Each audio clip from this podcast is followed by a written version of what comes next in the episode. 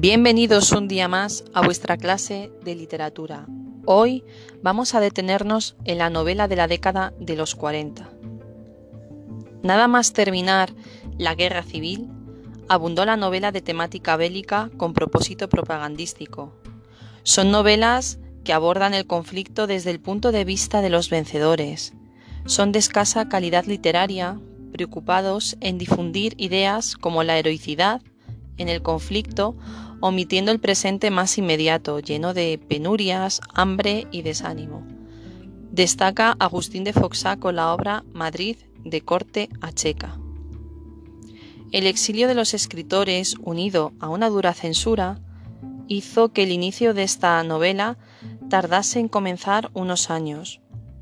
Muchos autores continúan con el realismo más tradicional sin apenas innovaciones técnicas ni temáticas.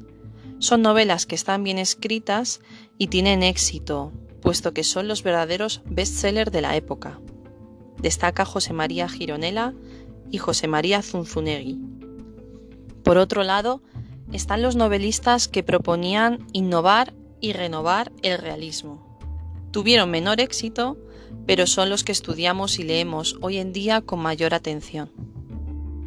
En esta novela innovadora diferenciamos dos tendencias, la novela en el exilio y la novela que se inserta en el realismo existencial y que contará con un subgénero nuevo llamado tremendismo.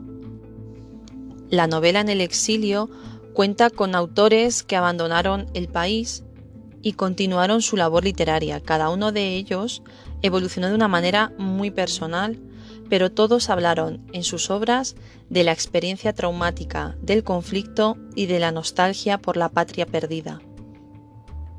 Cabe señalar Max Aub, Ramón J. Sender con la obra Requiem por un campesino español y Francisco Ayala con la obra Los usurpadores.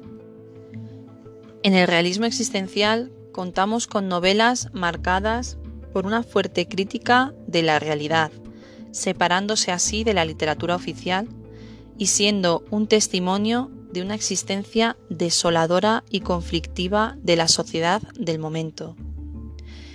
Este tipo de novela conecta con la poesía desarraigada en cuanto a los temas abordados, como la muerte, la soledad, la frustración de las ilusiones, etc. La novela más importante es Nada, de Carmen Laforet, del año 1944, primer premio Nadal, premio que se concede año tras año por parte de la editorial Destino de Barcelona.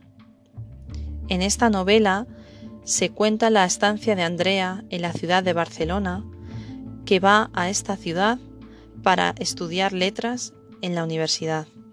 Allí se encontrará con un ambiente asfixiante del mundo burgués que le provoca una angustia continua. Otra novela importante es La sombra del ciprés es alargada de Miguel Delibes del año 1948.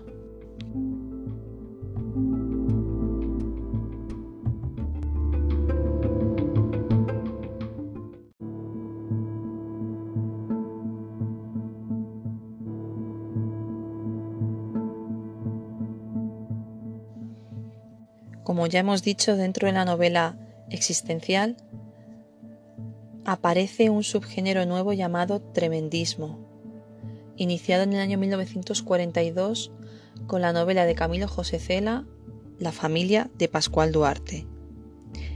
Con esta novela se aleja de la novela existencialista porque no hay intención moralizante y muestra personajes incomprendidos, solitarios, con defectos físicos, vagabundos e incluso criminales.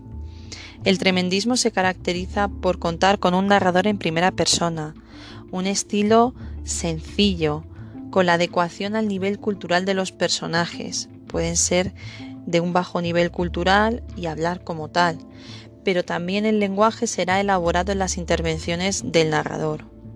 Los espacios pueden ser desde una ciudad pequeña de posguerra hasta el campo, pero coinciden en que son grises, pequeños y pobres.